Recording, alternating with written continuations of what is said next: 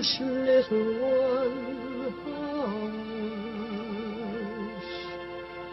Hush, my little That is the whole idea of this machine, you know. どこ行くの I love you. A grande ilusão. Aren't you drinking? I never drink. Why?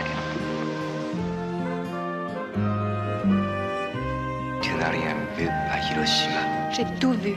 Tout.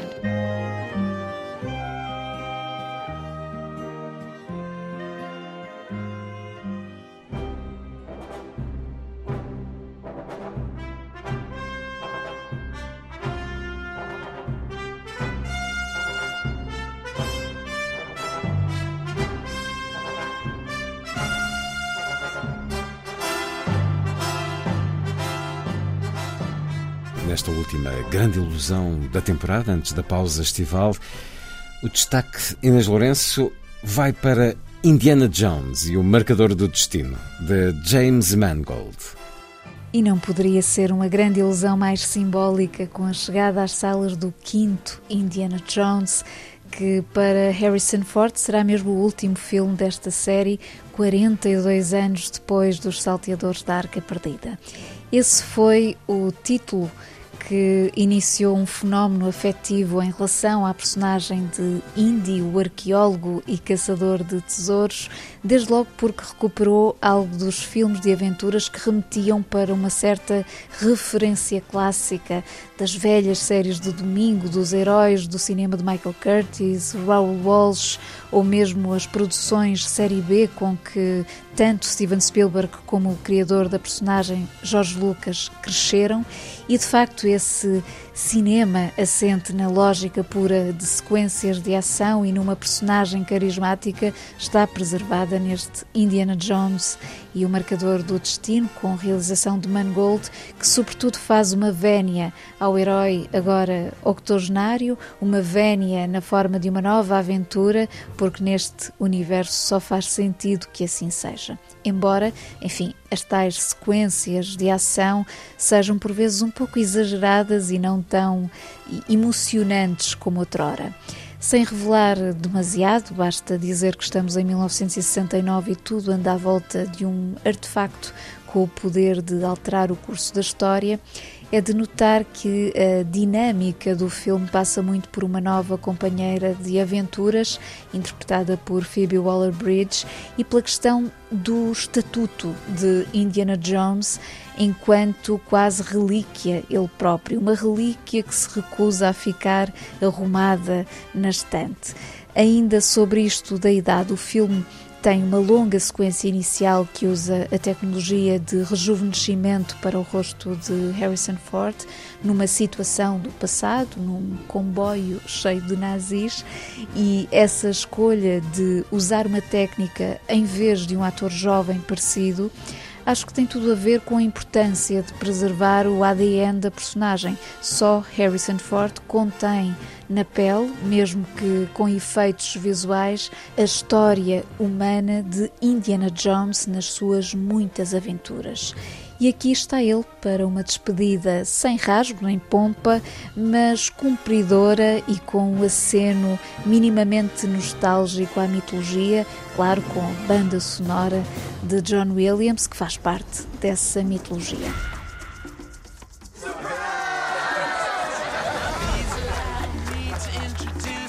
I'm retiring. Well, in that case, what are we drinking? Same for the goddaughter. Dad told me you found something on a train during the war. A dial that could change the course of history. Why are you chasing the thing that drove your father crazy? Don't move. I need to get out of here. Stop! Sorry. Helena! Dr. Jones, get him.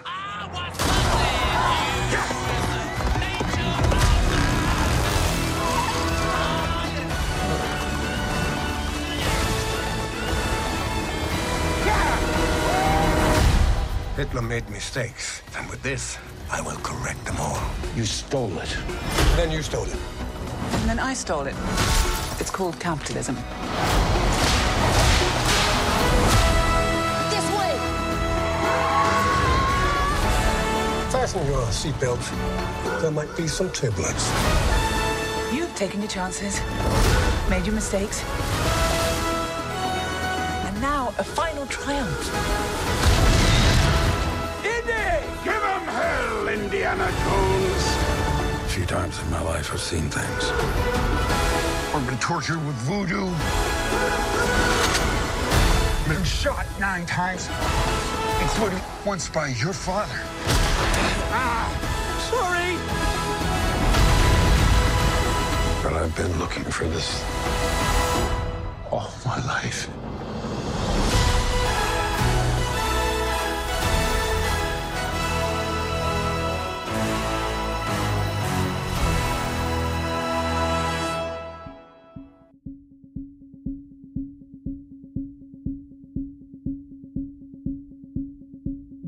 Chega também às salas a tempo inteiro de Eric Gravel. Um filme ultra estressante, um bom thriller que versa sobre o mundo do trabalho, seguindo a rotina de uma mãe solteira que vive nos subúrbios, tem o emprego em Paris, é camareira-chefe no Hotel 5 Estrelas e numa semana crucial os seus horários rigorosos serão afetados por uma greve na rede de transportes que torna particularmente difícil a gestão da vida familiar e laboral. A protagonista, interpretada por uma excelente Laure Calamy, faz andar este comboio de stress a partir eh, de gestos cotidianos que refletem uma postura extremamente prática e o que torna a sua semana ainda mais arriscada dentro do cronómetro normal é o facto de ela usar horas de trabalho para ir a uma entrevista de emprego, podendo comprometer a sua já de si débil situação financeira numa altura em que está sozinha a sustentar os dois filhos pequenos. Pela descrição, pode parecer um drama na linha do realismo social, mas na essência este a tempo inteiro é um thriller, quase um filme de ação que se agarra aos movimentos deste corpo feminino em permanente resolução de problemas. É uma corrente elétrica que nos invade. Seguimos com outras propostas de cinema. Muito rapidamente, porque há uma concentração de propostas para o mês inteiro, começo pelo Algarve, onde o Cineclube de Tavira organiza de 13 de julho a 13 de agosto uma mostra de cinema ao ar livre nos claustros do Convento do Carmo, uma iniciativa que arranca com um grande filme, As Bestas, de Rodrigo Sorogoyen, havendo depois uma variedade de títulos com outras estreias de peso deste ano pelo meio. A Norte, a Casa do Cinema Manuel de Oliveira, a partir deste domingo e até ao final de julho, apresenta um ciclo dedicado à música, naturalmente nos filmes de Manuel de Oliveira, sendo a primeira sessão com o passado e o presente. Em Braga, o Lucky Star Cineclube propõe um ciclo muito especial em comemoração das 300 sessões do Cineclube, sob o signo de Frank Borzage, precisamente o realizador do magnífico Lucky Star e de quem será também exibido A Hora Suprema, O Anjo da Rua e The River, entre outras propostas de celebração. Estas sessões têm lugar na Biblioteca Lúcio Craveiro da Silva às terças-feiras. Por sua vez, no fundão, o Cineclube Gardunha apresenta um programa entre o humano e o animal, com Saint-Omer, de Alice Diop, uma das belas estreias deste ano, Pacifiction, de Albert Serra, Gato Preto, Gato Branco, de Costurica e ainda uma sessão dupla com Iho, de Jerzy Skolimowski e o pouco visto Kentucky Pride de John Ford. Os filmes são exibidos entre a Moagem, o Centro para as Migrações do Fundão e a Casa do Bombo aos sábados e às quartas. Em matéria de festivais, temos o Curtas Vila do Conde, na sua 31ª edição, que tem como destaques as obras da artista e cineasta americana Deborah Stratman e do romeno Radu Jude, para além do novo talento da animação João Gonzalez, que inclui uma exposição sobre a curta Ice Merchants, havendo outras descobertas na competição nacional e internacional, desde logo com os novos filmes de Lucrécia Martel e Carla Simone. O Curtas decorre de 8 a 16 de julho no Teatro Municipal de Vila do Conde. Finalmente, na Cinemateca em Lisboa, o programa de julho apresenta um ciclo comemorativo dos 50 anos da Escola Superior de Teatro e Cinema, com obras fulcrais do cinema português, como Os Verdes Anos, Uma Abelha na Chuva, Traz os Montes, mas também filmes incluídos nas aulas dos professores realizadores dessas obras, para além uh, dos filmes realizados pelos alunos. É um ciclo imenso.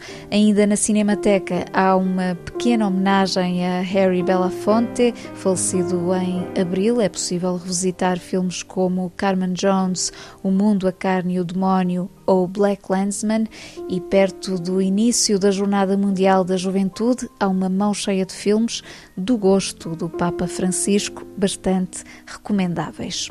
A terminar, duas sugestões de leitura.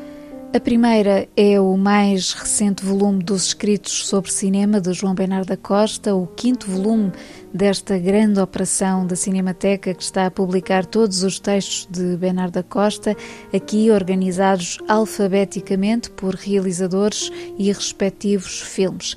É uma leitura deliciosa que nos põe em contacto com um certo contexto de exibição dos filmes à sua época, ou seja, os textos de Bernardo da Costa conservam a paixão e algo do tempo em que foram escritos. E a outra sugestão é um livro de Lynn Ullman, a filha de Ingmar Bergman e Liv Ullman, chama-se Os Inquietos é uma edição da Relógio d'Água e é um registro de grande beleza literária das memórias familiares da autora, sendo ela a mais nova dos filhos de Bergman, que tentou captar, através de conversas com o pai realizador, já velho, algo de uma linguagem biográfica misturada com arte e emoções. É um livro maravilhoso.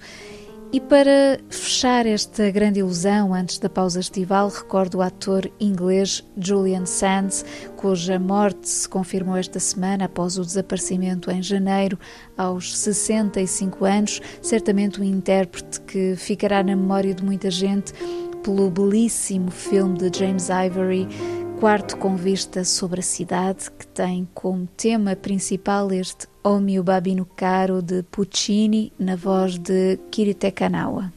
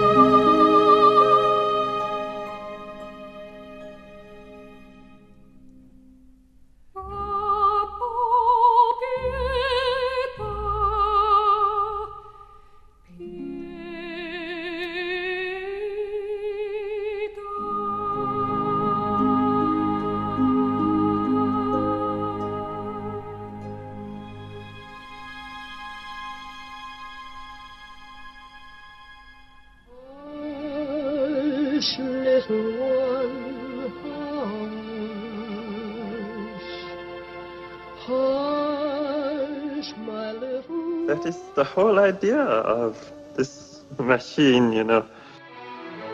どこ行くの I love you. A grande ilusão. Aren't you drinking? I never drink. Why? Tu n'as rien vu à Hiroshima. J'ai tout vu. Tout.